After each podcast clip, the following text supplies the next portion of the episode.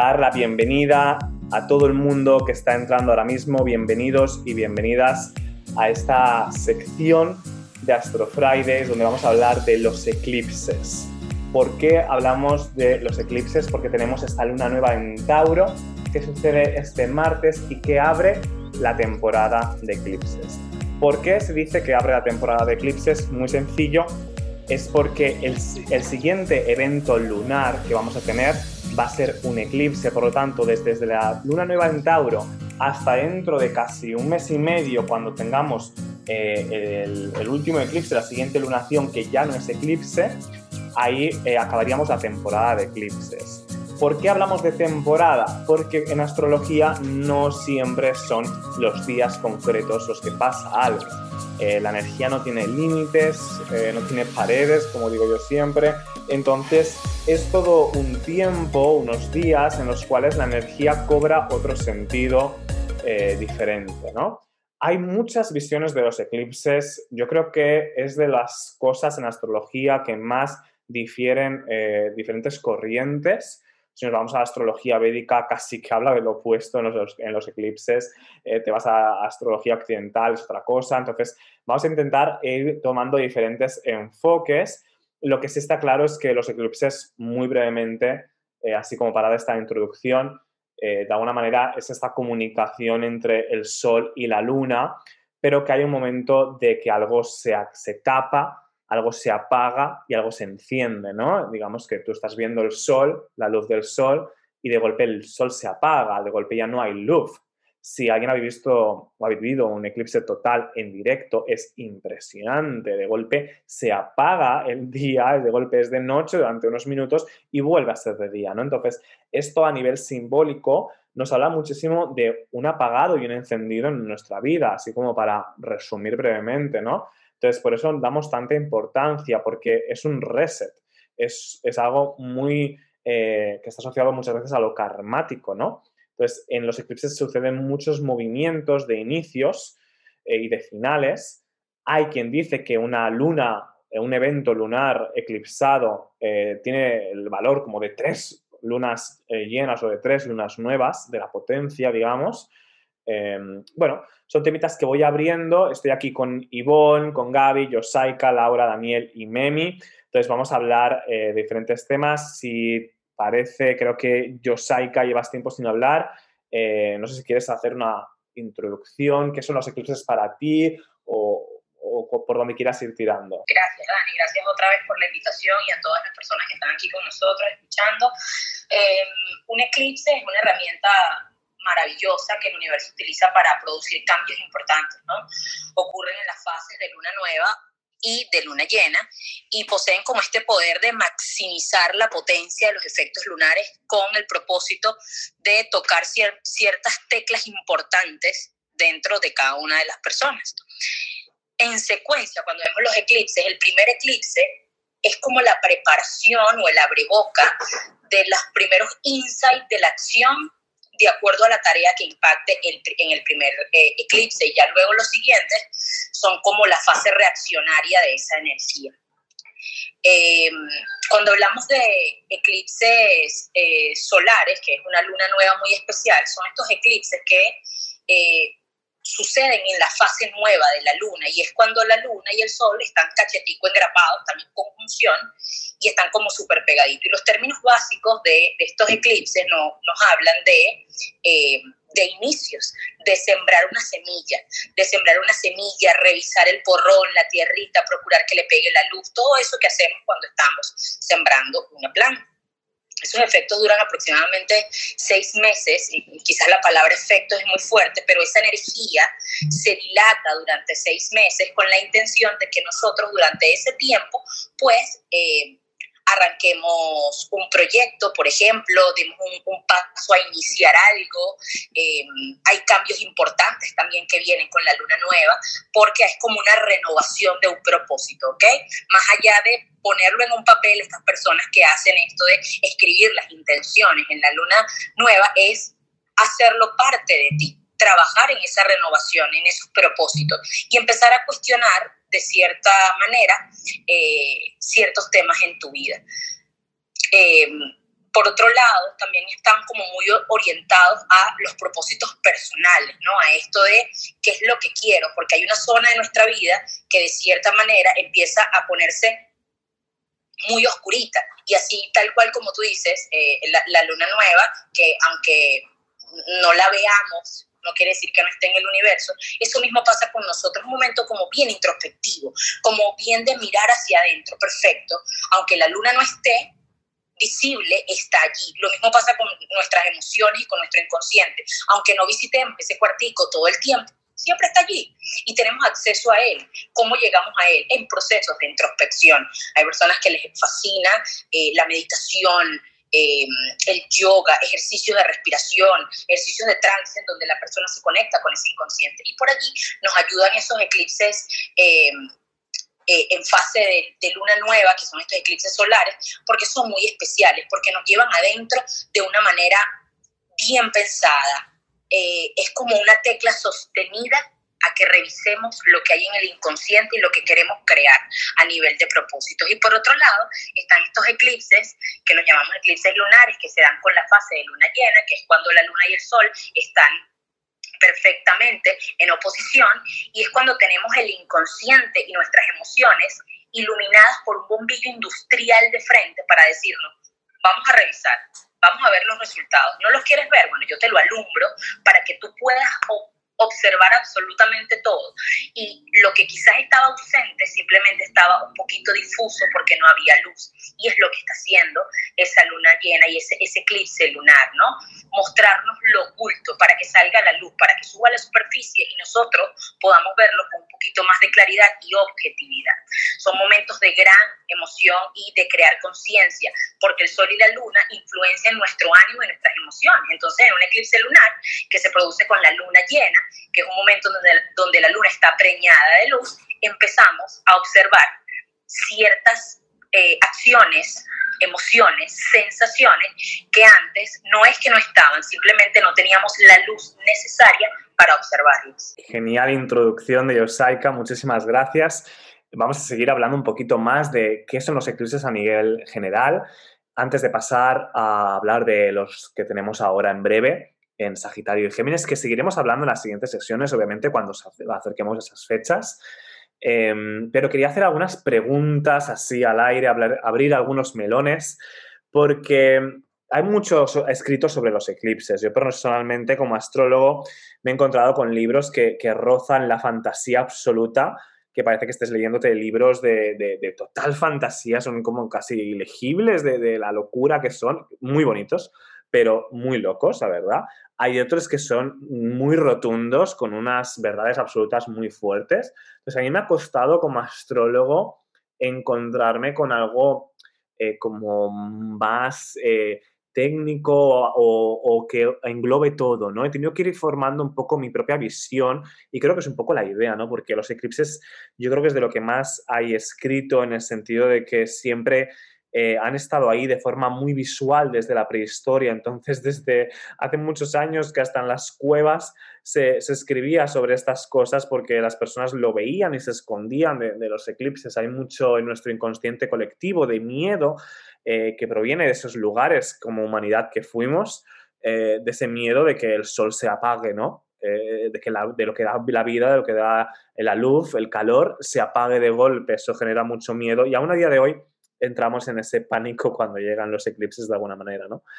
Eh, bueno, entonces habría, quería abrir un tema eh, de los eclipses que es muy, eh, un poco tiene controversia porque habla del libre albedrío, ¿no? Es, como que yo he leído bastante sobre como que los eclipses no hay tanto libre albedrío como en el resto de los momentos del año. Sería como si, a mí me gusta verlo de esta manera, ¿no?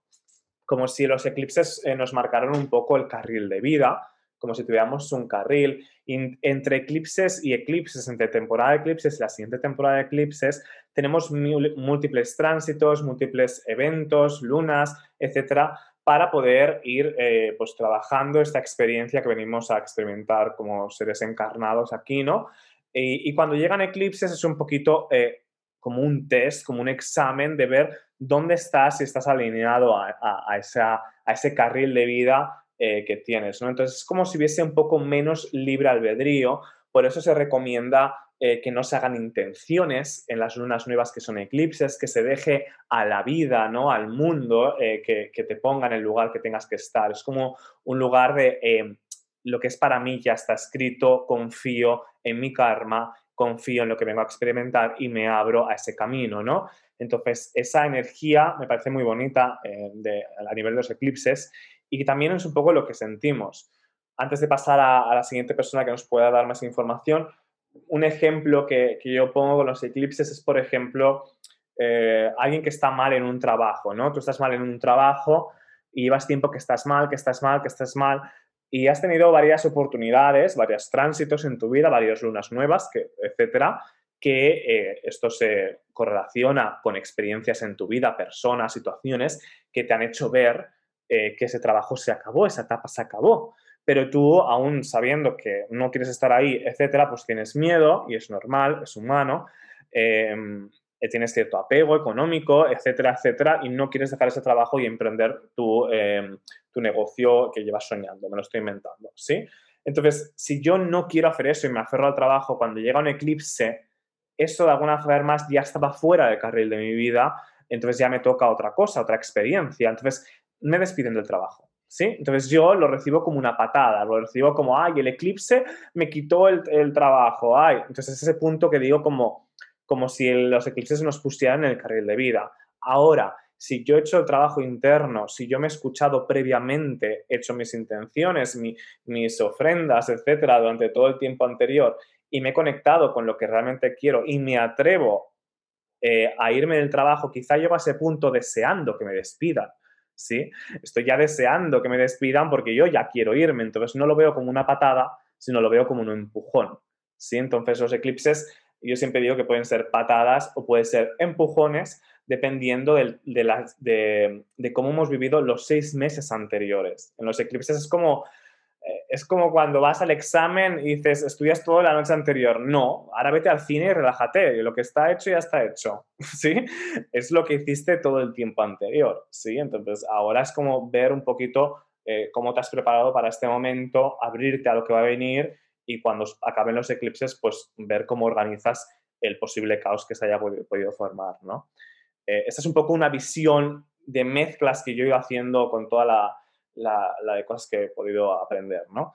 Entonces, abro esta idea de libre albedrío, de qué opináis de esto, de qué opináis del carril de vida, qué opináis de, hacer intenciones o no hacerlas, eh, a ver si podéis comentar alguna cosa de esto o no. Eh, no sé si eh, por orden creo que Memi se fue, pero Memi quería, hablar. Dale, Memi. Hola, hola, disculpa, es que tengo que regresarme a modo radio en un momento. Entonces quería comentar algo sobre lo que acabas de puntualizar y algo que mencionaba yo, Saika, al inicio de, de la interacción de los eclipses. Eh, de manera personal, yo creo que a todos nos ha pasado que llegamos a la astrología a través de algún tema. Llegamos a la astrología a través de un retorno de Saturno, a través de un tema de, queremos aprender, que sirven las lunas nuevas o las lunas llenas. En mi caso particular, yo llegué a, la astrología por un tema de eh, los nodos eh, y eclipses justamente en, los, cuando estaban pasando los eclipses entre Leo y Acuario, que fueron para mí desastrosos, desastrosos en el sentido de que las situaciones que ocurrieron venían de la mano de una situación personal muy traumática, entonces como que todas las cosas se juntaron. ¿Y cuál es la idea de traer este comentario?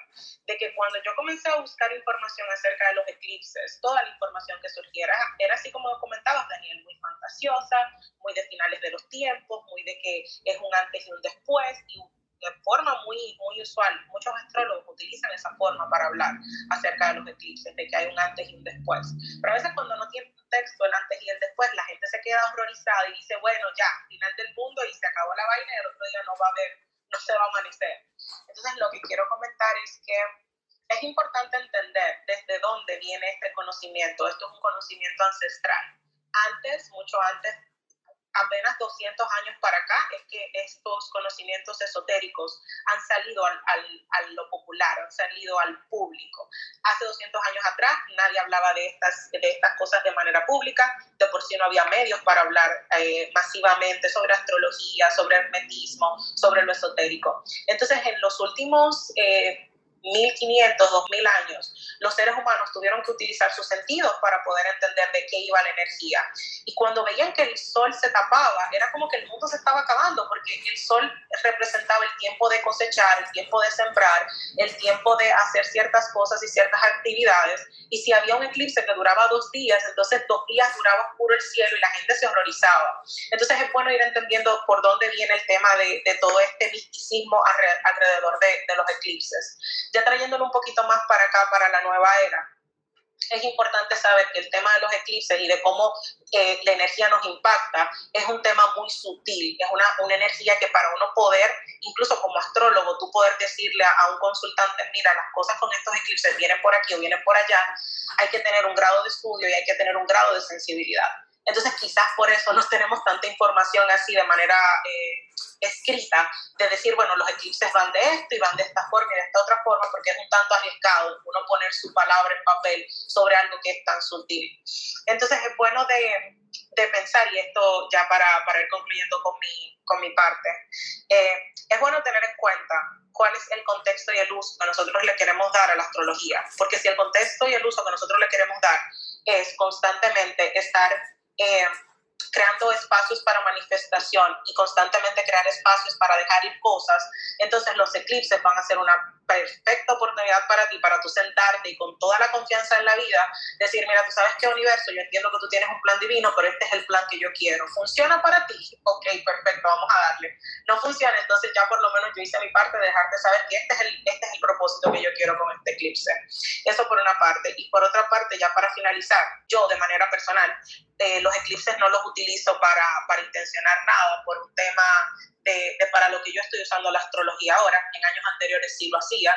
Realmente hay que tener un grado de responsabilidad con las cosas que se intencionan, porque yo personalmente, mi, mi, mi tema personal, con mi carta natal, con las cosas que yo pedí, a mí eh, yo vi el resultado, de, no de la manera que yo quería, sino de, de, la manera en que se iba a dar. Y cuando yo me senté a pasar balance, yo dije, bueno, esto era lo que yo quería, pero esto era lo que se tenía que dar.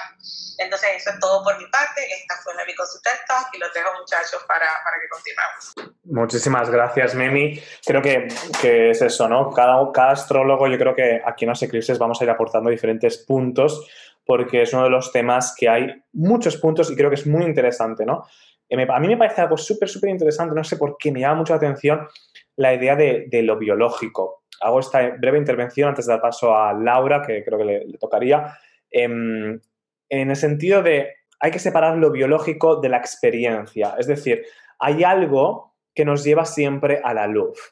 Eh, me explico, esto nos daría para una sala entera, pero está muy de moda el ser seres de luz, el ir hacia la luz, el sanar, el bla, bla, bla, nada, nada. Pero hay que entender que toda esa idea de ir hacia la luz no es algo más que algo sentido biológico, porque la luz nos da calor, la luz nos da sol, eh, nos da protección, eh, es el cultivo, etc.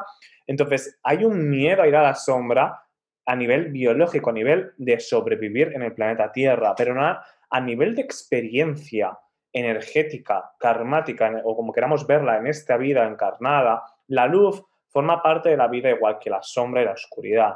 Entonces, cuando nos conectamos con esa idea más cíclica de no querer ser únicamente seres de luz, sino entender que hay momentos que seamos seres de oscuridad eh, y está bien, porque todo sucede así en los árboles, en los animales, en todo, y dejamos de intentar sanar todo y empezamos a abrazar ciertas cosas que quizá no son tan bonitas en nosotros, pero que son energía que venimos a transitar, eh, empezamos a entender también que los eclipses que nos tapan esa luz no nos tienen por qué dar algo negativo o nos tiene que dar miedo, si nos eh, dejamos de, de, de, sentir identificados tanto con la experiencia más terrenal y biológica. Si vemos esto como un juego, como una Matrix, ahí, bueno, pues que se apaga un área de mi vida eh, eh, es que es natural, es que, ok, pues se apagó ese área, perfecto, pues voy a, obviamente a nivel biológico humano, no es tan fácil vivirlo y experimentarlo, pero como astrólogos, al menos desde el punto de vista de la astrología psicológico, psicológica, es importante separar estas dos cosas.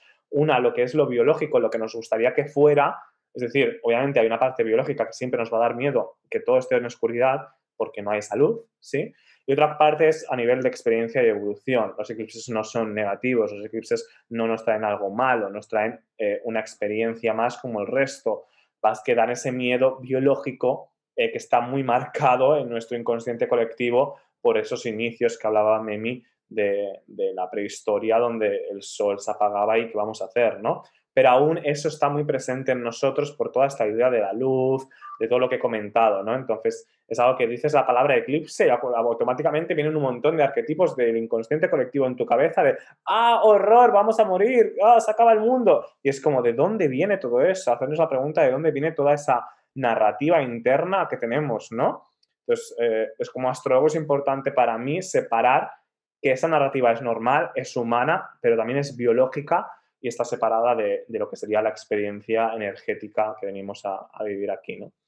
Em, Laura, eh, creo que, es la siguiente. Vamos a ir, si os parece, eh, ir llevando esto un poco, si quieres ya tú, a lo que sería Sagitario Géminis, eh, para ir dando un poco este, este matiz de hacia dónde en concreto se dan estos eclipses ahora que tenemos el, si no me equivoco, el 26 de mayo, eclipse eh, total en el grado 5 de Sagitario y el 10 de junio, eclipse anular que va a ser en el grado 19 de Géminis.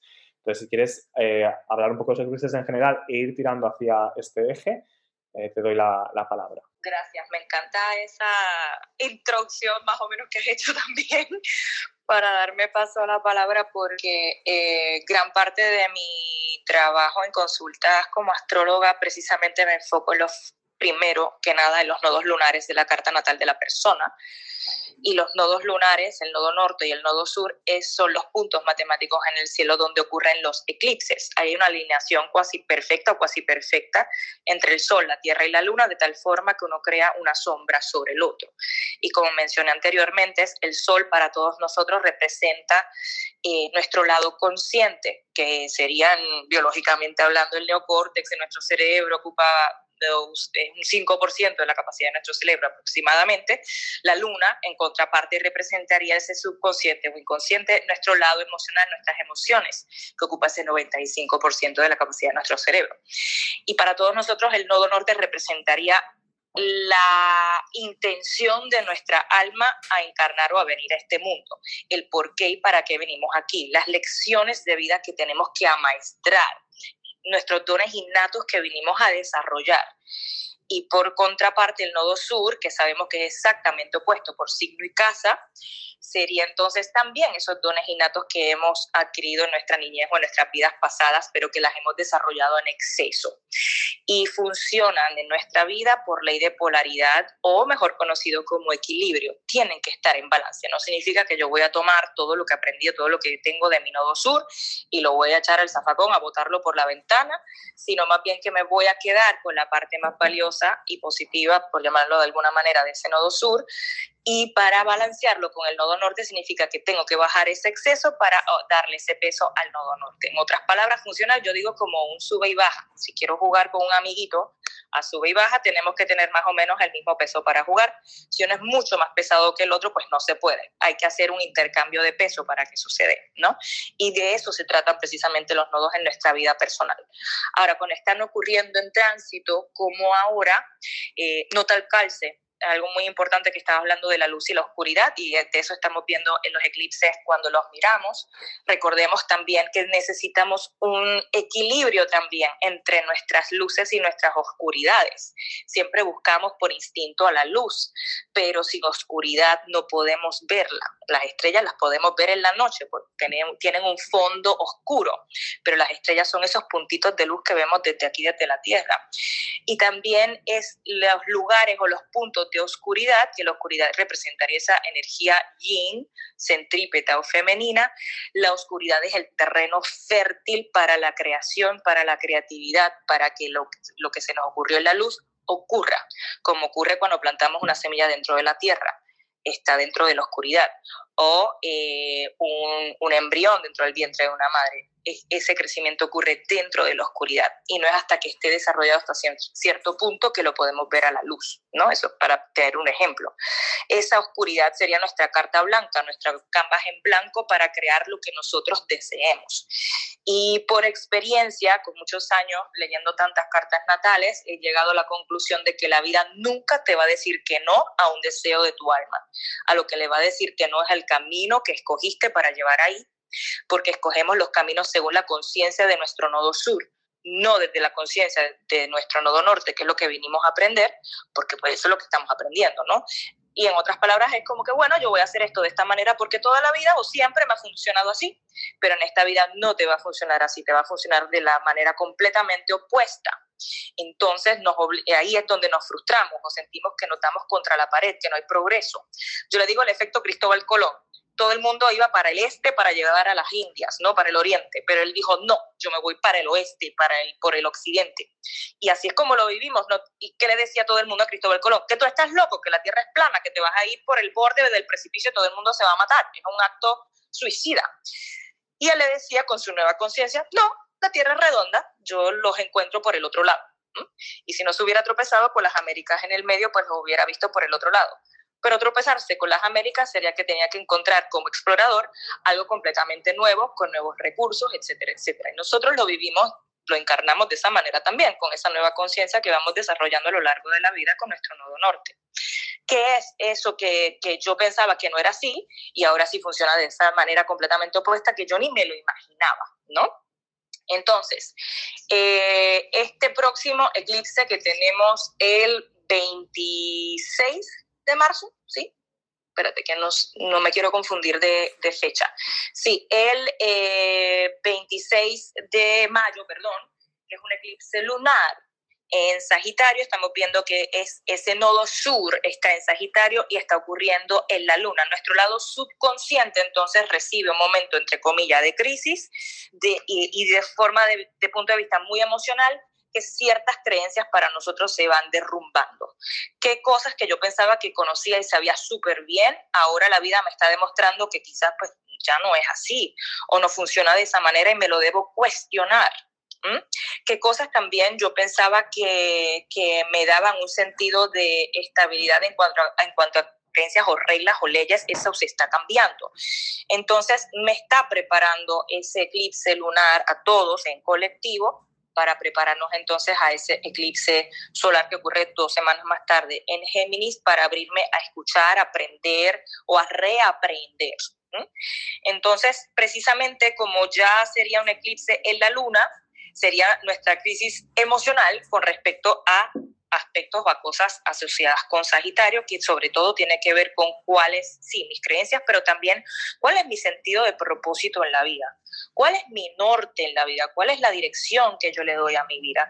Y quizás estamos viendo, mira, fíjate, la dirección que le estoy dando quizás no es la más apropiada para llegar ahí, o el caminito que estoy escogiendo para llegar a lo que más profundamente yo deseo, no me conduce ahí. No quiero usar la palabra correcto o incorrecto, más bien es que no me va a llevar a donde yo quiero. La vida siempre nos empuja para que nosotros, o, o, nos tumba para que nosotros para redirigirnos para llegar a donde, a donde, a donde queremos llegar.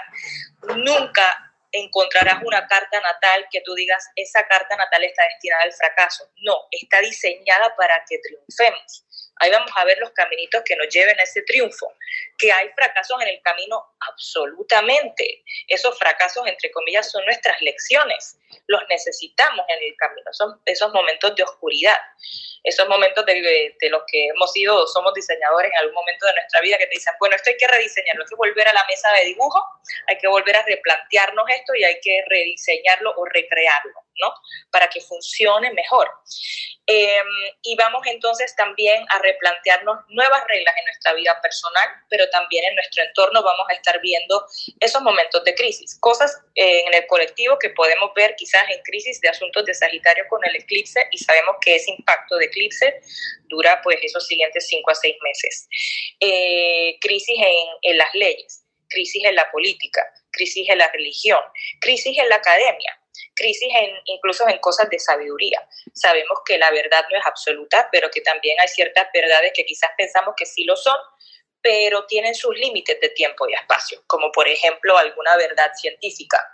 Eh, el centro del, del universo es la Tierra, o quizás después conocemos, no, es un sistema solar, el centro es el Sol y, nos, y los planetas le dan vueltas alrededor del Sol, por poner un ejemplo, ¿no? O ciertas verdades que por medio de eh, la religión también queremos expresar como, como de cómo funciona la vida y el universo.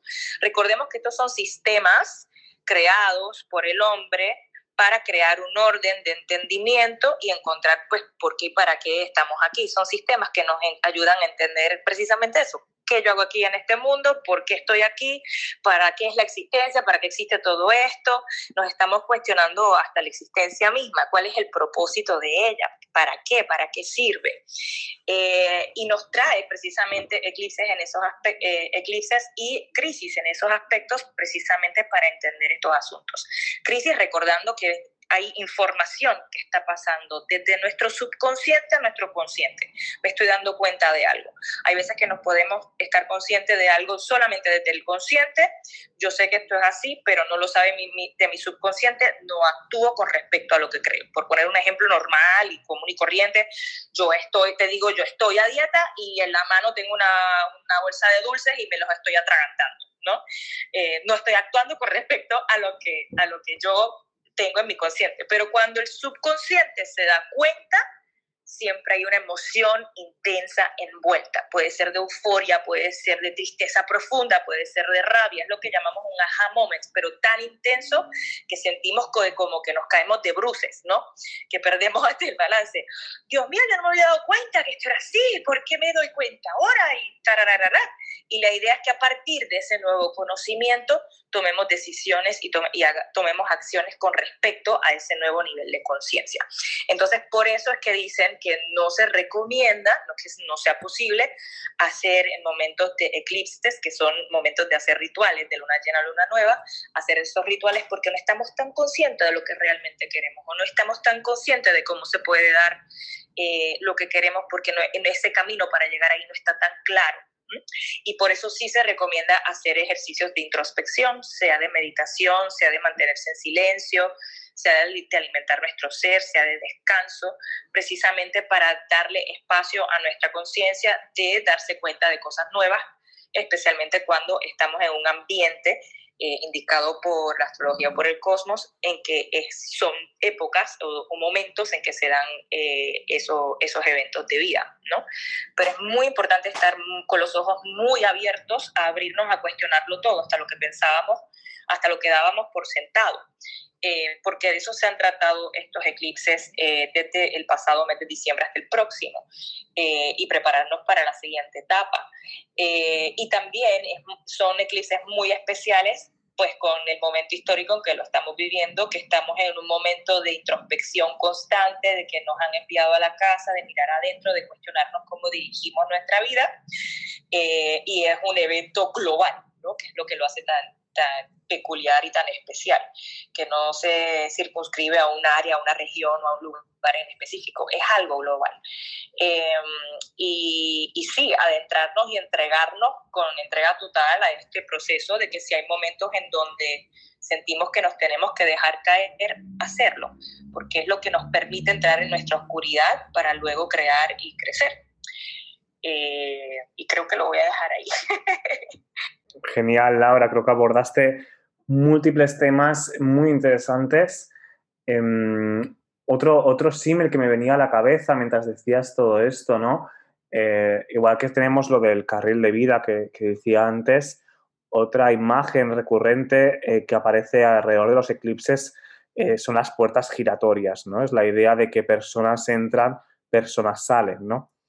Entonces, como recomendación es este punto de, yo creo que en los eclipses es como si la Matrix, ¿no? Si, si entendéis, si habéis visto la película Matrix, entendéis la idea de, que, bueno, sí, estamos aquí en una realidad, todos tenemos nuestras parejas, nuestros sueños, el mundo físico, el mundo 3D, ¿no?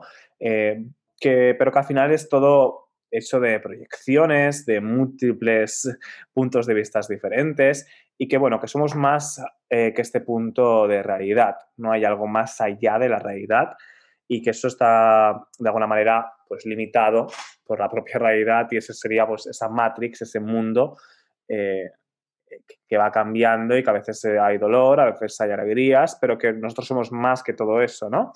Em, en ese sentido. Entonces yo creo que esa matrix, que sería la realidad, ese 3D, esa experiencia, durante los momentos de eclipses como que es como si le descargaran un nuevo software, ¿no? Es como si eh, la, agitaran o le, le, descargaran cierta información, entonces uno pues que no tiene que apegarse mucho a la realidad, por lo tanto no tiene que quizá desear o, o, intencionar muchísimo o querer cambiar mucho las cosas, porque no tiene tanto el control, porque se está instalando una nueva proyección, un nuevo software, es como si esa Matrix estuviera cambiando. Además, en concreto, en estos eclipses van a suceder con Mercurio retrógrado en medio de toda la zona de eclipses de Géminis, es decir, con más revaluación que nunca, va a ser muchísimo un stop, creo yo, en concreto esta, esta, esta temporada de eclipses, de decir, bueno, a ver, eh, ¿por dónde estabas yendo? ¿no? Es decir, mm, tener un mesecito donde van a suceder muchas cosas allá afuera,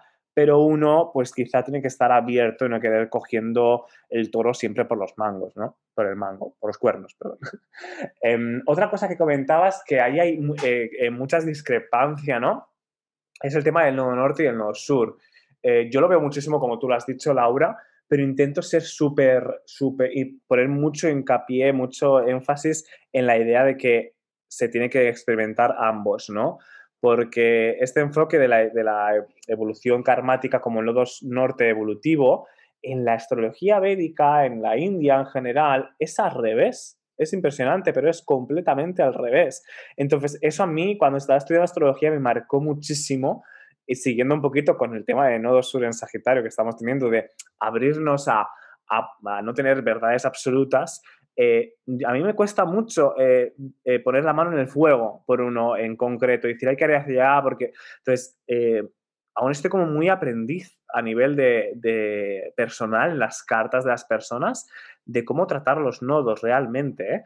porque eh, sí que me doy cuenta que el nodo norte es un lugar que suele dar miedito a habitar, suele dar como pavor a habitar porque no es conocido.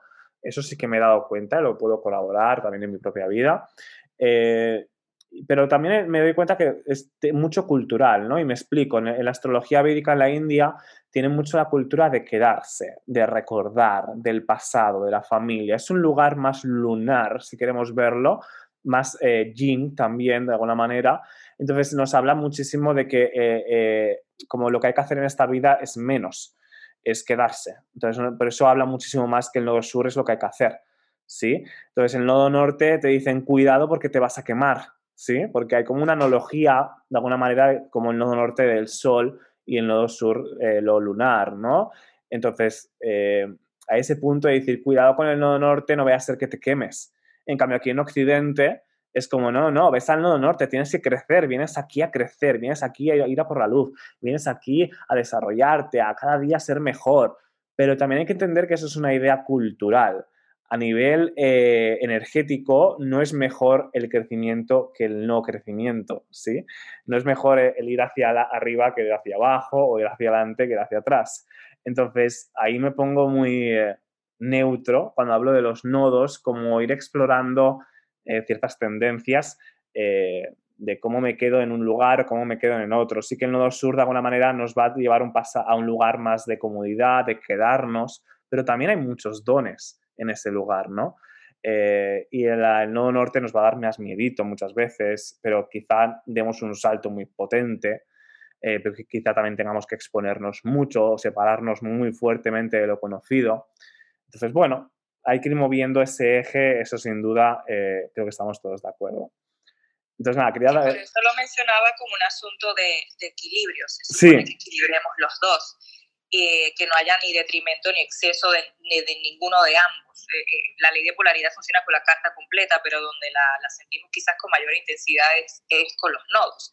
Y entonces el resto de la carta está ahí para apoyar ese propósito marcado por los nodos. Entonces no es que esté bien y que esté mal, eh, que uno se debe enfocar más en uno que en el otro, más bien es no, te tienes que enfocar en los dos, porque es que por default, para poder desarrollar uno, tienes que enfocarte en el exceso del otro. Y ese sub y baja es constante durante la vida entera, ¿no? Eh, entonces hay que estudiar ambos muy, muy, muy bien, porque es que uno informa al otro. Eh, es un sube y baja, no lo puedo separar, es un mismo objeto, ¿no? Eh, eso sí, el único que no funcionaría por polaridad en la carta sería nuestro querido amigo Saturno, que por eso es tan especial, pero todo lo demás, en lugar cuando vemos que quizás algo se nos está expresando como un eh, por defecto o por exceso, entonces tendríamos que mirar su puesto para equilibrarlo. Ese, ese sería como el, el concepto, ¿no? Eh, pero por eso yo encuentro la carta natal tan, tan fascinante, porque al final del día yo siempre le digo a las personas, no piensen en nada fatídico, la vida nunca te va a decir que no. Si te dice que no, es que te está diciendo ese caminito no te va a llevar ahí. Pero, pero al final tu deseo siempre le va a decir que sí, no se lo va a negar el deseo más profundo del alma siempre está asociado precisamente con esa dirección que, que, que, estamos buscando en la vida. Eh, y sí, entonces en los momentos de crisis es cuando nos lo cuestionamos. Ese es el camino, no ese es el camino, y muchas veces nos cuestionamos, ¿es ese el deseo correcto? No lo es, pero ese es el ejercicio importante que hay que hacer siempre ahora con mayor énfasis con, con, los eclipses precisamente ocurriendo con un nodo norte en Géminis, que es de cuestionarnos todo y de preguntar y de reaprender, eh, y ese nodo sur en, en Sagitario. Eh, ese, ese proceso se da con mayor intensidad. Y como bien dices, como también es, eh, todo esto ocurre con, rapidito luego entra Mercurio retrogradar en Géminis, pues con mayor intensidad, sí. Así que podríamos tener nuestros pequeños cortocircuitos mentales ocurriendo y ser muy pacientes con eso, especialmente al inicio, ¿verdad? Que Tauro nos enseña a ser pacientes, no, vamos a ser pacientes con eso, vamos a detenernos bien. Hasta que no lo entienda bien, no voy a mover el dedo vamos a mirar mucho hacia adentro. Totalmente. Eh, va a ser muy necesario para todo lo que viene. Es mejor eh, tomarnos un ratito para, para, meditar y mirar mucho hacia adentro y respirar profundo. Totalmente. Yo creo que, que la temporada Géminis viene súper, súper mental. Creo que vamos a tener que hacer algo con nuestra mente totalmente, porque finales de mayo, junio es, es muy potente. Quiero dar eh, el paso a Daniel para que nos dé su punto de vista de los eclipses. Como veis, a mí me encanta. El, traía esto a la, yo trabajo mucho como, como, habla, como ha hablado Laura sobre los eclipses. Es el enfoque que me, que me, me coincide mal, más. Eh, pero quería traer esto a la mesa por, como para que debatáis, ¿no? Si lo, estáis, si lo que estáis abajo estáis aprendiendo astrología, que, de alguna manera busquéis diferentes puntos de vista, que no os creáis lo que dice eh, el astrólogo, el gurú de turno, ¿no? Es como, eh, primero verlo en vuestra vida, ¿no? Ver eh, lo más básico, ¿no? Cómo es la luna, Marte, Venus, mi sol, mi ascendente, ¿no? Y luego el resto de cosas que son más técnicas, pues bueno, si queréis ir aprendiendo, siempre ver múltiples enfoques para ir viéndolo, ¿no? Y bueno, luego como astrólogo de decir que las sesiones de carta natal te dan una de luz que al final dices, es lo que más aprendizaje te da porque lo ves eh, en la propia vida de las personas, ¿no? Em, pero bueno, eh, quería eh, tocar un, un, tema final que sería como este punto de, de que como en las lunas llenas, em, en los eclipses y lunas nuevas, qué diferencia, que lo tocó un poquito Yosaika, ¿no? Pero qué podíamos ver en los eclipses, no sé si por ahí puedes tirar, Daniel. Pero antes quería comentar un tema eh, súper breve, que es que me parece súper curioso que cuando empezamos estos eclipses en Sagitario, es cuando se cerraron las fronteras y cuando no pudimos viajar, que es algo que no hemos mencionado, pero es, fue muy evidente, ¿no? Sagitario tiene que ver con los viajes largos, con el conocimiento de otras culturas eh, y, no podemos hacer eso. Entonces hay un bloqueo y mucho tiene que ver con este nodo sur, hay algo que se está cayendo ahí. También hay algo que veo muchísimo en las redes de como como falsos influencers que de golpe salen y les pillan que estaban mintiendo, un montón de falsos gurús, eh, astrólogos que estaban dando un discurso repetitivo, repetitivo, repetitivo, de ser solo... Eh, qué sé, yo es que estoy muy... Eh, harto de toda la gente que está como, eh, como ser seres de luz, eh, miren todo el rato lo positivo, todo este punto tan eh, excesivamente positivo sagitariano de, de mira la luz, vamos a salir de esta, entonces todos tenemos dones, potencialidades, bla, bla, bla, que sí, que, que es cierto, pero de alguna manera es como mm, yo me siento muy cargado de esta energía, no sé vosotros, vosotras, pero siento que en las redes es como hay demasiado optimismo eh, tóxico de alguna manera em, que nos impide conectar con otros lugares de, la experiencia y que además hace mucho daño porque las personas que están, eh, que les ha tocado cartas de vida o vidas en general muy diferentes a las privilegiadas que tenemos todos los que estamos aquí, que estamos, tenemos acceso a Internet para empezar, etc. Hay personas que tienen, no, tienen la opción de ver sus talentos y, ni mucho menos. Muchísimas, muchísimas de las que no pensamos. Entonces, todo este discurso de, de más occidental, del privilegiado eh, blanco, con, con, etcétera, etcétera, bueno, no voy a entrar ahí, pero eh, me, creo que también habla muchísimo de este nodo sur en Sagitario, de callar un poquito a toda esa gente que dice verdades absolutas, o aquí en Clubhouse, de cómo conseguir dinero sin hacer nada, cómo eh, aumentar tu abundancia. El tema, otro tema, el tema de la abundancia, ¿no? Abundancia, abundancia en tu vida, abundancia, abundancia en tu vida. Es como, vale ya, vale ya, ¿no? no sé, eh, me parece que son temas eh, que no hemos hablado, pero que ya hablaremos en salas cuando estemos más cerca del eclipse en Sagitario. Pero bueno, dan para mucho. Entonces, Daniel, antes de dar paso a Yudinovsky, doy paso a Daniel, que lleva tiempo sin hablar y me gustaría que, que nos comentara un poquito eh, sobre esto, pero iremos ya cerrando eh, la sala, ¿sí? Chévere, chévere. Aquí fascinado escuchándolos a ustedes. De verdad que repito lo, lo mismo de mi última intervención. Este, siento que han explicado muy bien todos los eclipses. No quisiera redundar. Eh, estaba maravillada escuchando a Laura. De verdad me gustó mucho toda su, su explicación. Y yo considero, sí, bueno, también concuerdo mucho contigo, Daniel, todo lo que dijiste con respecto a lo que sucedió eh, el año pasado. Yo siento que también los eclipses son para dejarlos ser.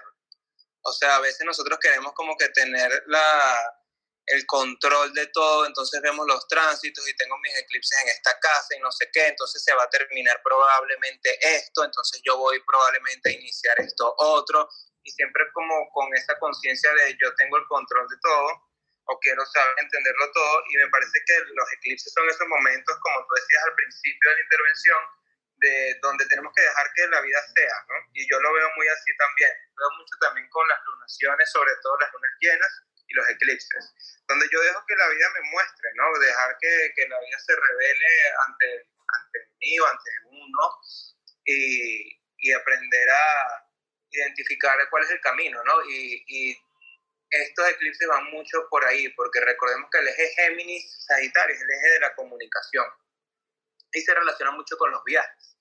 Eh, Sagitario está regido por Júpiter y la función de Júpiter es mostrarnos el camino. Y la función de Géminis es cuestionarlo. Entonces, son esos momentos donde uno, si bien estuvimos hablando anteriormente de la luna nueva y hay que iniciar procesos, estudiar, aprender, eh, también es un momento para dejar que, las, dejar que la vida nos presente aquello que tenemos que aprender, aquellas personas con las cuales nos tenemos que relacionar y, y, aprender a adaptarnos a eso. Recordemos que son eclipses mutables, entonces con la energía mutable siempre hay que adaptarse. Hay que aprender a actuar en base a lo que se nos va presentando y no es tanto de tenerlo todo fríamente calculado como lo haría un signo fijo o de tener un objetivo que voy a ir para acá, voy a empezar esto porque eso es más cardinal. El signo mutable fluye con, lo, con la situación, va adaptándose a lo que se le va presentando. Entonces también va, siento que va mucho de esta energía, ¿no? Ir, ir aprendiendo en el camino, aprendiendo en la marcha, cuestionando lo que va sucediendo, dejándonos, este, dejándonos guiar también. Entonces eso parte mucho también de lo que decías tú, no, o sea, no tiene por qué ser obligatoriamente todo el tema de la espiritualidad, el, optimismo desbalanceado o el tema de brillar. O sea, a veces la espiritualidad pasa por la muerte, la espiritualidad pasa por la transformación, pasa por decir que no, por separarnos, por alejarnos de personas, por, por pasar por eh, quiebres importantes que, que nos obligan a cuestionar nuestras creencias y eso es mucho del eclipse del 26 de mayo, que es en Sagitario, Y cuando uno deja las creencias, eso duele, porque uno tiene toda una vida creyendo, viendo la, la, experiencia vital de una forma y, y, el eclipse va justamente eso, ¿no? De mira, yo sé que tú creías que tu equipo de fútbol favorito, tu político, la forma de cómo se debería llevar la economía, lo que le conviene a tu país, este, lo que debes estudiar, tu carrera, eh, era el camino, pero resulta que no, que hay otras opciones que van más acorde. Y creo, no recuerdo quién dijo que era un tema de, que, ahorita no recuerdo, creo que fue Laura que dijo que era el deseo del alma siempre se va a manifestar, lo que puede cambiar es la forma en cómo uno realiza ese deseo. Y entonces, eh, para mí eso es la clave del eclipse, o sea, dejar que, recordemos también que los nodos se asocian mucho a la evolución del alma. Entonces es un proceso álmico y el proceso álmico es algo trascendental, que no tiene ego, el alma no tiene nombre, no tiene género, no tiene sexo, no tiene eh, eh, nacionalidad. Y lo que busca el alma en esta realidad física es aprender, aprender de la limitación de la materia, evolucionar a través de la limitación de la materia. Entonces tenemos que también darle espacio a, al a Dios, a la vida, al universo, para que nos pongan en nuestro camino eh, lo necesario para nosotros realizar ese proceso correctivo de, de evolución, ¿no? Entonces, eso es como yo lo interpreto así de una forma general, sin ponerme muy técnico al respecto. Este, para los que les gusta la técnica, obviamente hay que ver los regentes, hay que tomar en cuenta Júpiter que va a, estar en Pisces, eso también tiene todo un, significado y eso también nos ayuda a entender cuál, dónde está ese camino que hay que, que, hay que dejar con la luna llena o el eclipse de luna llena en Sagitario y tiene mucho de Júpiter en Pisces eso, ¿no? Entonces, eh, nada, por ahí me gustaría también aportar que, bueno, que somos, hay 16 personas eh, aproximadamente escuchando y sería bueno darle espacio a la gente también para que pregunte a ver, porque los eclipses son, son complejos, estamos hablando de temas también ya como medio intermedios de astrología, sería chévere que la gente haga preguntas también para, para responderse. Totalmente, aprovecho para comentar que estamos eh, medio cerrando la sala, ahora te doy paso, Memi, eh, pero eh, vamos a cerrar la opción de subir, entonces o subís ahora o calláis para siempre, ¿sí? Porque vamos a, ir cerrando la sala. No tengáis miedo a subir, a hablar, eh, compartir experiencia, preguntar, eh, cualquier cosa, ¿no? Ginoski, por ejemplo, ya sube varias veces, ya es parte de la tribu astrológica. Ah, te doy paso, creo que Memi quiere decir algo breve, si no me equivoco. Sí, súper breve. Quería aportar eh, a todo lo maravilloso que han dicho, estoy aquí tomando nota, que los eclipses eh, cuando están pasando eclipses, a todos nos cae en algún lugar de nuestra carta. Por ejemplo, esto que están pasando en Géminis Sagitario, nos están cayendo en una casa en específico. Entonces, cuando esos eclipses están cayendo en unas casas que se llaman angulares, que son, unos puntos matemáticos importantes dentro de la carta, como son el ascendente, el fondo cielo, que es la casa 4, la casa 7 o la casa 10. Usualmente, como comentaba Laura, los eventos se ven como un tanto más puntuales, al igual que cuando están pasando por encima de algunos de los elementos de la carta, como los planetas. Otra cosa que quería puntualizar es el hecho de que muchas personas que tienen ahora 27, 28 años tienen los nodos del karma en eh, Géminis Sagitario, pero tienen nodo norte en Sagitario y tienen nodo sur en Géminis. Yo soy una de esas agraciadas y les puedo compartir que una de las cosas que yo he podido aprovechar de estos eclipses es el entender la energía alta de mi nodo sur en Géminis. ¿Cómo es el nodo sur en Géminis a veces? Igual que yo, Memi. O sea, total, te apoyo. Sigue, sigue, pero igual. Totalmente. Entonces, fíjate, ¿qué me he dado cuenta yo? Yo no entendía mi nodo sur en Géminis. Yo decía, pero que si a mí me encanta hablar, me encanta compartir, me encanta leer. Yo sabía antes leerme dos y tres libros en un mes. Me encanta eh, consumir información y me encanta hablar bellísima esa energía, pero también, y con mucha responsabilidad lo digo, el nodo sur en Géminis nos puede hacer un tanto chismosos, y no chismosos de que vamos a salir a hablar las cosas, sino chismosos de que queremos saber las cosas para estar en el prete y estar todo el tiempo eh, con la última noticia a la mano y sabernos todos los pretes y todos los cuentos y todas las historias para entonces nosotros sentirnos bien informados.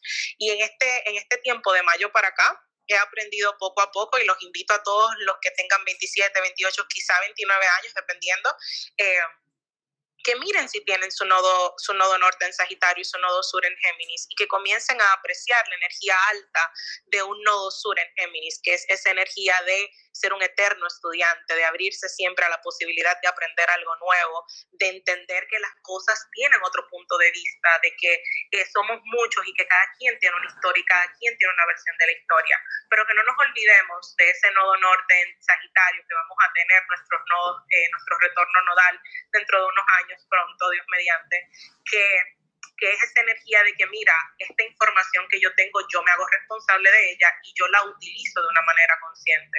Esta información que yo tengo la pongo al servicio, me vuelvo un maestro y, siendo, y desde la maestría eh, asertiva yo doy esa información a quien la necesite y a quien la pida, porque también hay un tema de, de respeto. El, el maestro es maestro porque tiene estudiantes y porque los estudiantes van a escuchar al maestro. Si no te quieren escuchar, no te pongas a estar hablando cosas porque estás hablándole al aire. Entonces, es un tema de, entender cuáles son la, la, parte blanca y la parte negra, por así llamarle, la energía alta y la energía baja de nuestros nodos. Para aquellos que tenemos nodo norte en Sagitario, nodo sur en Géminis, veamos esta oportunidad como esa oportunidad de redimir la energía baja de nuestro nodo sur y, y abrazarla y decir, hey, qué chévere, es que a mí me encanta saber tantas cosas y aprender a, a discernir, a discernir que sí, que no. Era Memi y he acabado con mi intervención. Pues Memi, me encantó tu intervención, ¿verdad? Porque, porque me resonó tanto a nivel personal. Voy a darte paso, Jenoski, pero quiero explicar un, un tema un minuto. Em, y es que yo tengo el nodo, el nodo sur en, en, Géminis y el nodo norte en Sagitario, como tú, eh, por la edad. Eh, pero tengo el nodo sur en el medio cielo eh, y el nodo norte en el, en el bajo cielo, ¿sí? En la casa 4. Entonces, eh, he notado muchísimo eso, muchísimo, porque fijaros que no sé si hay algo más geminiano que ser locutor o presentador de un programa de radio como Clubhouse, por ejemplo, y estoy aquí moderando una sala que jamás hubiese hecho eso, porque yo no, no tengo tanto aire en mi carta como para hacer eso. Eh, entonces, de golpe me, me estoy aquí y como ha dicho Memi, he dejado de hablar de astrología con todo el mundo, es decir, yo antes era una persona bueno, cuando estás estudiando y todo, es normal, ¿no? Que estás ilusionado con el tema y, cualquier persona que conoces, ah, le haces la carta y le preguntas, no sé qué.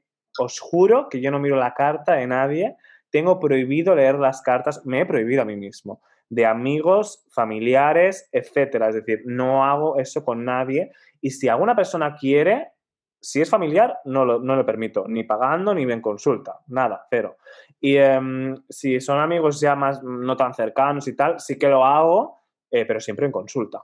Entonces eso lo he aprendido este año de poner esos límites y fijaros que, también aquí cuando hablo, también me pongo muy eh, serio en decir qué digo y qué no digo. Porque antes era como hablaba de astrología y venga, he hablado mil cosas y ahora este último año me, me he puesto muy reflexivo en lo que pongo como con esa responsabilidad de mis palabras en ese medio cielo, ¿no? Es decir, de alguna manera están muy expuestas hacia afuera, están expuestas a lo capricorniano, tienen un, un, un, sostén, ¿no? Una, una, exposición muy fuerte, entonces no puedo hablar de cualquier cosa. Ese nodo sur en Géminis tiene que estar más eh, maduro, de una energía más potente, entonces eh, ahora me he dado cuenta, ¿no? Por ejemplo, estando aquí, donde estoy hablando de un tema que es muy profundo, como es astrología, y lo hago desde mi casa, es decir, nodo sur en Sagitario, en la casa 4. Es decir, no sé si veis el eje, ¿no? El movimiento del eje donde hay mucho más cosas a nivel personal. Pero por un lado tengo una transformación de donde yo vivía eh, mi vocación, porque yo antes era bailarín.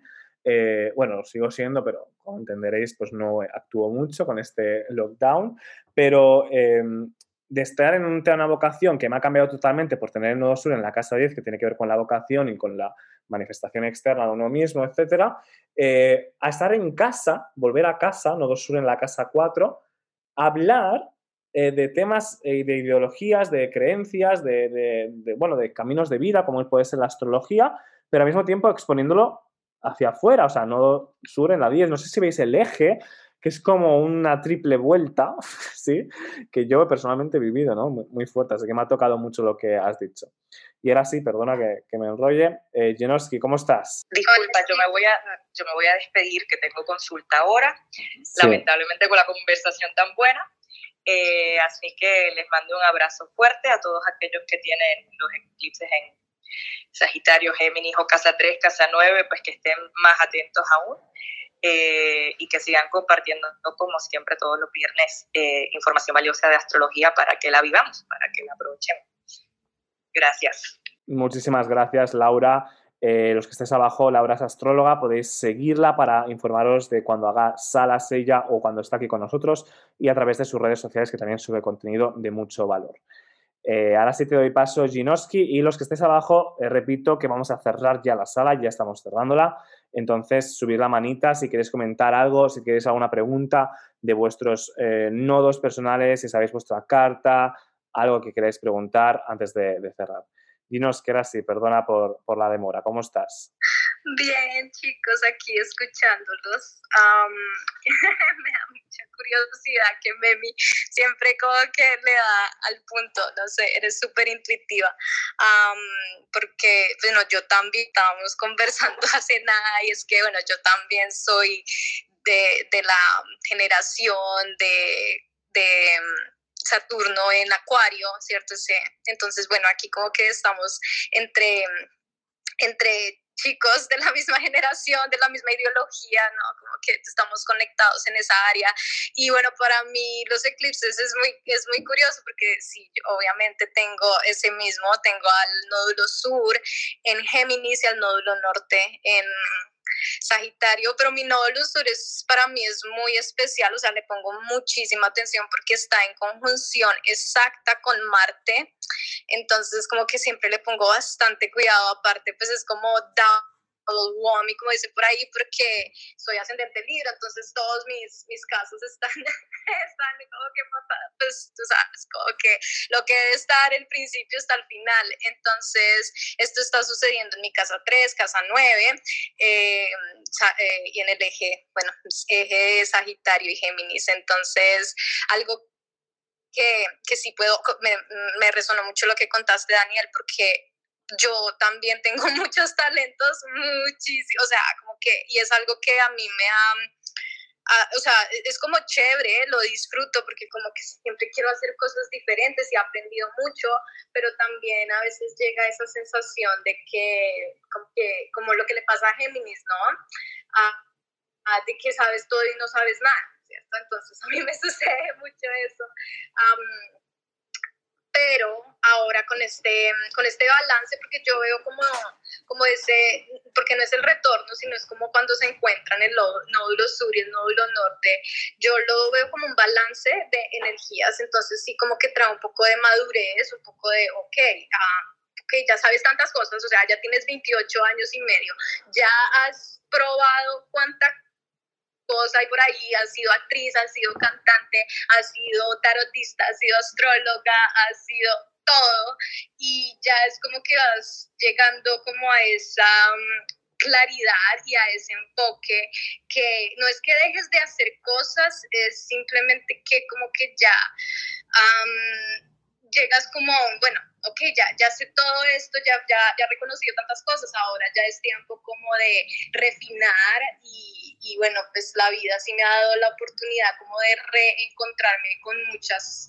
Uh, muchas actividades que creí que nunca más iba a hacer y como que han vuelto a mi vida y de una forma muchísimo más potente y como que ya es, es como esas semillas que se sembraron hace años, como que ya están comenzando a florecer, pero, pero por mucho tiempo estuvieron como por debajo de la tierra y ahora es como que están siendo, y viene muy fuerte, viene muy fuerte y, siento pues que hay que también estar preparado para eso, ¿no? Al menos como, como luna en acuario, pues siento que, que como que ese eh, y en la casa 5, tener en cuenta que es en la casa 5 como ese, ese artista, ¿no? Que va a llamar la atención sea como sea, uh, que a mí no me molesta, pero hay que estar preparado, ¿no? Entonces, bueno, eh, eh, yo lo, cuando vienen los eclipses, la, la, lo que yo hago sobre todo es como que rezar y rendirme, entregarme a, a lo, que, a lo que el universo pues eh, es, es, como el orden universal de las cosas, porque sí, son tiempos de, de bastante fe, la, eh, pues al menos en, en, en el pasado, ahora que hay eclipse, qué chévere, y como que las, los eclipses son portales, son portales de energía que no necesariamente es energía positiva. Uh, entonces, pues también eh, siento que algo que estabas comentando cuando primero entré a la sala, Daniel, y es que como que, por ejemplo, la astrología y estas cosas es muy chévere, yo lo disfruto mucho, uh, pero todo puede ser usado um, en nuestra a nuestro, bueno, así como puede ser usado a nuestro favor, también puede ser usado a nuestro déficit, ¿cierto? Pues entonces, sí, de pronto, ay, qué emoción, un eclipse.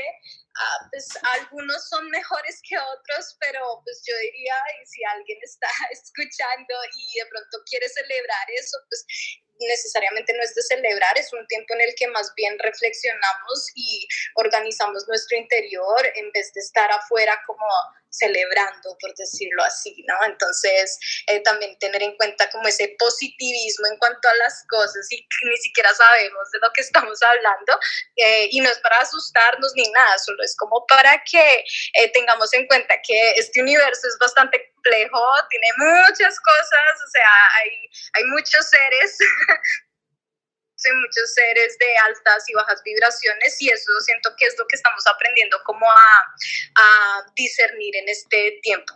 Y bueno, soy Ginoski de terminar. Gracias Ginoski por, tu intervención, me encanta que, que estés por aquí. Mira, eh, yo creo que es un ejemplo eh, para los que estéis abajo eh, como nodo sur, ¿no? Porque dices que tienes el nodo sur en Géminis en conjunción a Marte y algo que yo me he dado cuenta bastante con el nodo sur y es que si hay un planeta en conjunción con él es como si hubiese, mm, ¿cómo te diría? Un, un agujero negro o una tubería que todo se lo lleva para allá. Entonces, ese Marte puede estar inconscientemente todo el rato eh, usándose desde algún lugar muy inconsciente, para la, redundancia, eh, en tu vida, ¿no?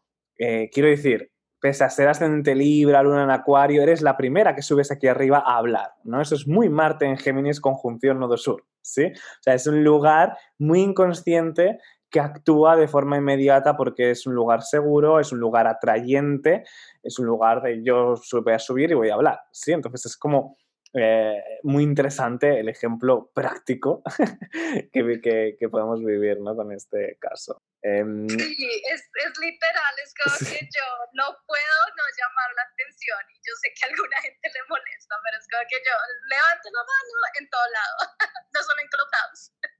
Claro, no, a ver, a ver, obviamente se juega toda la carta a la vez, porque con Luna en Acuario, pues algo excéntrica vas a ser, ¿no? Pero este punto de subir a hablar me parece muy Marte en Géminis ya de por sí, pero la conjunción al nodo sur, yo, sobre todo las personas que tienen, por ejemplo, el Sol, conjunción al nodo sur, pueden parecer súper leoninas, pueden parecer personas que son súper como magnéticas, que de golpe es algo muy, muy sutil, porque los nodos como los eclipses yo los veo como un manto.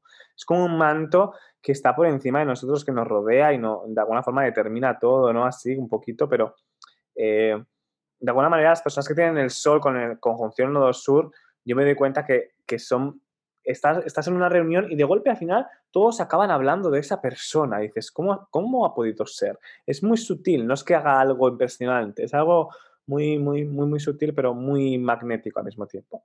Bueno, vamos a ir cerrando ya. Por, por último, doy paso a, Olga. Alguna pregunta así breve porque estamos bastante fuera de tiempo.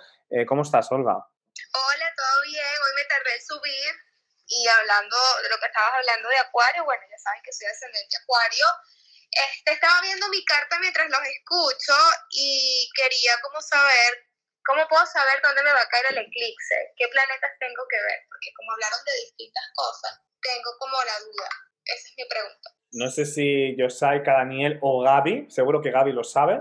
Eh, ¿A quién responderle? No, no, Dani, mucha gente iba a preguntar eso. Eh, Yosaika, Daniel, ¿estáis por aquí? Bueno, yo soy medio ariano porque tengo Mercurio en Aries. Venga, ahí, ahí salió, dale. Este, pero no entendí muy bien la pregunta. ¿Qué planetas ver en tránsito o en tu carta? No, en cuanto al eclipse, el próximo, el que está más cercano, ¿cómo puedo ver en qué casa me va a caer? Como todavía no ha sucedido, ¿en qué me tengo que fijar? Ah, bueno, primero para encontrar las casas hay que ver el grado del eclipse.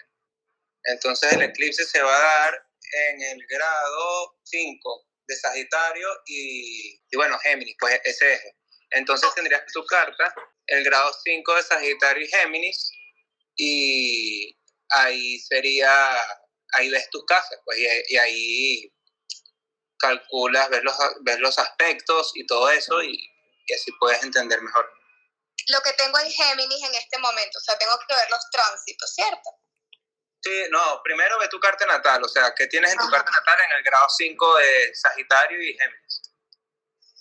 No tengo nada en el grado 5, pero sí tengo algo en Sagitario en la casa 2, que, en la casa 2, perdón, en el grado 2. Creo que es lo más cercano que tengo, grado 2, en Sagitario. Eso sirve, sí, está muy cerquita. ¿Y qué es, qué es, qué es lo que tiene Venus en Sagitario en el grado 2? Sí. Ah, pero eso, es, natal. eso es súper cerca, tres grados es suficiente como para considerarse que el eclipse está cayendo en conjunción con Venus natal. Sí, totalmente. Entonces, sí son temas para, eh, o sea, el tema para trabajar, bueno, habría que ver el resto de la carta, pero uno de ellos sería el tema de Venus en Sagitario, de cómo, cómo vives a ese Venus en Sagitario. Oh, ok. Ya. Y en tránsito, bueno, lo que tengo en Géminis es Marte. ¿En tránsito? Eh, no, Venus no, perdón, Marte. Marte está en cáncer. Ah, en cáncer. Sí, Marte, Marte va a estar en cáncer. En tránsito está, eh, va a estar Venus, Mercurio el nodo norte y en Sagitario el nodo sur. Entonces tú tendrías el eclipse en conjunción con tu Venus natal en Sagitario. Oh, Así sería ah, como la, interpretación. Sí, está en casa 4, correcto. Todo está en casa 4 y, claro, sí coincide con el natal en la 11. Ok, gracias. Tú eres, tú eres disculpa, ah. tú eres ascendente Acuario, ¿cierto? Sí, ascendente Acuario, Sol en Escorpio. Exacto, entonces sería Venus en Sagitario, casa 11, exacto. Correcto. Sí, así sería. Ok. Ok, no sé si eh, Daniel o, si quiere Yosaika darle un, no sé, para acabar una... ¿Cómo puede quizá haber una correlación en los eclipses con este Venus en Sagitario en la casa 11, esa conjunción? Eh, a ver, bueno, habría que pensar primero cómo se está relacionando Olga en este caso con sus amistades o quizás podría ser también con el tema de la sociedad. Como ahorita estamos en unos ciclos o una etapa súper colectiva, ¿no? Estamos ahorita muy con el tema de, de lo colectivo por estos tránsitos en Acuario y sería ver el tema de los amigos. O sea, yo creo que es un tema bien vincular de qué creencias tiene ella con respecto a la relación con sus amigos, ¿no? Este, y puede que, o sea, entre muchas posibilidades que hay, una de ellas puede ser dejar de verse con ciertos grupos de amigos, ¿no? O sea, una interpretación clásica sería eclipse de luna llena en Sagitario, casa 11, eh, finalizas relaciones con algunos amigos o dejas de creer o, o, o visualizar, recuerda que Sagitario tiene que ver mucho con, con, la visión, entonces, y las creencias, entonces son las creencias sociales, ideologías políticas, por ejemplo, también es muy Sagitario Casa 11, entonces a lo mejor hay una forma que tienes de ver a la política que el eclipse va a ayudarte a que te des cuenta de que no es necesario seguir viendo así eh, los temas sociales o las creencias que tengas sobre las políticas sociales, el activismo político, eh, leyes económicas eh, en el sentido más social o en otro sentido literalmente algo que creías sobre una persona de tu círculo de amigos, a lo mejor ya no es así, para bien o para mal. No sé si se les ocurre otra interpretación a los demás. Bueno, como tú has dicho, Daniel, hay, múltiples eh, interpretaciones, siempre hay que ver toda la carta natal. pero bueno, yo creo que la has abordado súper bien. No sé si te llevas algo, algo de luz y claridad, Olga. Sí, más o menos porque en la parte política, ya yo por la situación en mi país, yo me alejé de todo eso. O sea, yo no veo prácticamente noticias de política. Fue algo así que me, me, que me marcó, pues. No sé si es carácter a la inversa, que ahora lo voy a ver distinto. exacto. Sí, yo pienso que puede ser algo así por estilo, pues que a lo mejor la solución no está por alejarte, sino a lo mejor verla de una forma diferente o interactuar con ella desde otra perspectiva. También puede ser, no, o sea, puede que sí, puede que no, puede que esa edición haya estado buena y a lo mejor no se te eh, manifiesta desde el punto de vista político, sino a lo mejor desde el punto de vista del grupo de amigos. Igualmente, Olga, si te parece, guárdate la pregunta o ves dándole vueltas y el viernes que viene nos la vuelves a formular porque vamos a hablar más de los eclipses, eh, sobre todo el viernes que viene cuando estemos más cerca de esa fecha. Aquí estamos abordando como un poco todo a nivel general, pero bueno, ahí tienes algo para ir dándole vueltas a ver qué, va sucediendo, ¿sí? Entonces, eh, perfecto, pues muchísimas gracias por la intervención vamos a ir cerrando porque ya estamos muy fuera de tiempo y me gusta intentar eh, cerrar a tiempo, que es difícil, eh, pero llevamos dos horas y media de sala. Sabéis que esta sala está siendo grabada y por lo tanto va a estar en eh, Spotify en breve. Tenéis más salas, solo tenéis que ir a Spotify y buscar Astro Fridays. Y bueno, ahí podéis entrar, oír la sala, podéis guardarlas para verlas más tarde, etcétera. Y bueno, nada, eh, simplemente quiero dar la última ronda para que en un minuto me digáis eh, algo que queráis compartir, eh, como, hago, como hacemos siempre. Pero antes recordar que tanto Yosaika como Memi, que está por aquí, como yo mismo, tenemos los clubs de astrología, mm, yo diría, por, aunque no suene pedante, pero más importantes de aquí de Clubhouse. Entonces, si queréis cualquier quieres estar enterados de cualquier sala que, se haga de, de astrología, seguir a estos clubs, porque si seguís al club os va a llegar la notificación. ¿Qué clubs son? Pues es el Club de Astrología, se llama así, el Club de Astrología, eh, Astrología Psicológica, que lo veis aquí arriba, en esta casita verde, eh, y luego el de Memi, que es Cósmicamente. Si vais a los perfiles de estas personas, abajo del todo os sale el club, lo podéis seguir y así os llegará la notificación cuando se hagan salas eh, de esos clubs, ¿sí?